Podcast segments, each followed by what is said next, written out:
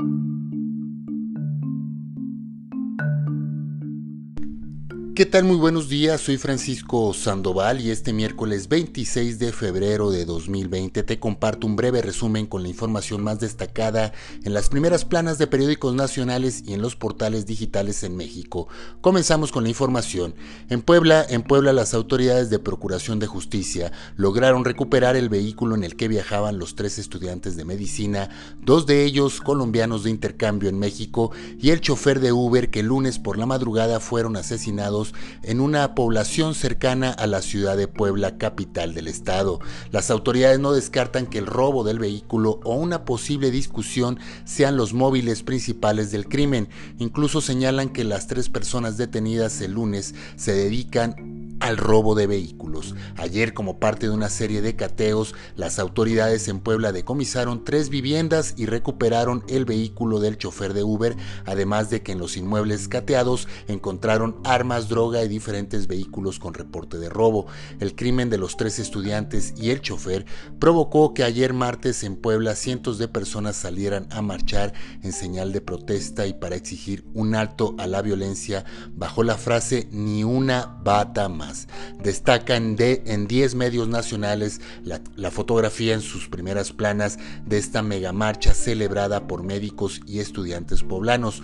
Ojalá, como dijo la madre de uno de los estudiantes ayer, este crimen sea el inicio de una transformación para bien de la Procuración de Justicia, no solamente en Puebla, sino en todo México, y también ojalá este crimen se logre eh, esclarecer. Además, medios como Animal Político y El Universal publican hoy una investigación de la organización periodística Quinto Elemento sobre un fondo de inversión constituido por el exdirector de Pemex, Emilio Lozoya, así como por varios de sus ex colaboradores cercanos, en el que presuntamente se utilizaron por lo menos 15 empresas para realizar diferentes movimientos financieros. De acuerdo con el reportaje, algunos de estos personajes que integran este fondo ya son investigados por la Unidad de Inteligencia Financiera en México. Otra nota destacada en todos los medios es la solicitud que hizo en Estados Unidos Genaro García Luna, exdirector de Seguridad Pública en México en el gobierno de Felipe Calderón. Esto para enfrentar en libertad con el pago de un millón de dólares de fianza el juicio que se le sigue por sus presuntos vínculos con el cártel de Sinaloa.